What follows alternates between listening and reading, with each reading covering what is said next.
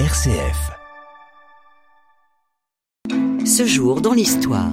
Aujourd'hui, nous sommes le 2 mai. C'est un homme aux méthodes controversées qui meurt le 2 mai 1972. Son nom, J. Edgar Hoover, le tout-puissant directeur du FBI américain depuis sa création. Arlan Stone, nouvel attordé général, conseille au futur président des États-Unis Hoover de nommer son homonyme Edgar Hoover à la direction du FBI menacé de suppression pour corruption. Edgar Hoover ne veut dépendre que de Stone et le FBI sera à l'abri de toute pression politique. Le 10 mai 1924, à 29 ans, Hoover devient chef du FBI. Stone le soutiendra contre tous. Successivement directeur du Bureau of Investigation, puis de son successeur le FBI, Hoover a servi sous huit présidents américains et restera en poste de 1924 jusqu'à sa mort en 1972. Le 2 avril 1982 débute la guerre des Malouines dans l'Atlantique Sud avec le débarquement de l'armée argentine sur l'archipel des Malouines sous contrôle britannique. Après un mois de guerre, le 2 mai 1982, les Britanniques torpillent le croiseur argentin Général Belgrano. Ce navire de 14 000 tonnes patrouillait au sud de la Terre de Feu, à plus de 300 km des Malouines, quand il a été touché par plusieurs torpilles. Quelques heures plus tard, deux hélicoptères britanniques Lynx attaquaient deux patrouilleurs argentins. L'un d'eux a été coulé par ces torpilles téléguidées, l'autre sérieusement endommagé. Ces deux navires argentins se trouvaient à l'intérieur de la zone d'exclusion des 200 000, interdite à la navigation par les Britanniques. La guerre des Malouines se terminera le 14 juin 1982 par une victoire britannique, renforçant l'image de son Premier ministre, la Dame de Fer, Margaret Thatcher. 1989, année des bouleversements en Europe.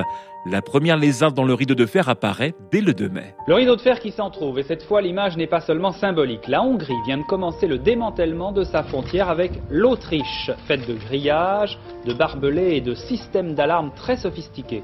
Des responsables politiques et militaires hongrois ont qualifié depuis plusieurs mois ces installations d'historiquement, politiquement et techniquement dépassées. Donc, on les ouvre. Cette ouverture sur la route entre Budapest et Vienne est un nouveau signe de la détente que l'on observe actuellement dans les pays de l'Est. À la fin de l'été, des milliers d'Allemands de l'Est profiteront de cette ouverture en Hongrie pour passer à l'Ouest.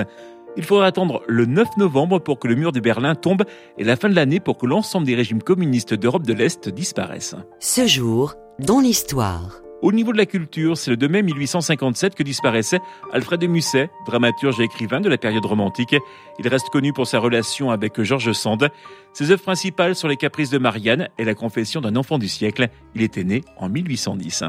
Et puis c'est le 2 mai 1922 que naissait Serge Reggiani, acteur et chanteur français d'origine italienne. Il commence sa carrière par le théâtre puis le cinéma. C'est en 1964 qu'il s'oriente vers la chanson. Serge Gianni meurt en 2004. Ce soir, mon petit garçon, mon enfant, mon amour. Il pleut sur la maison, mon garçon, mon amour. Comme tu lui ressembles, on reste tous les deux. On va bien jouer ensemble. On est là tous les deux, seuls. Ce soir, elle ne rentre pas, je ne sais plus, je ne sais pas.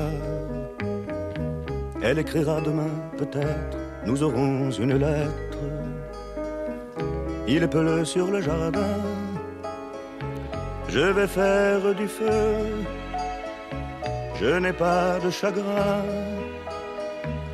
on est là tous les deux, seuls.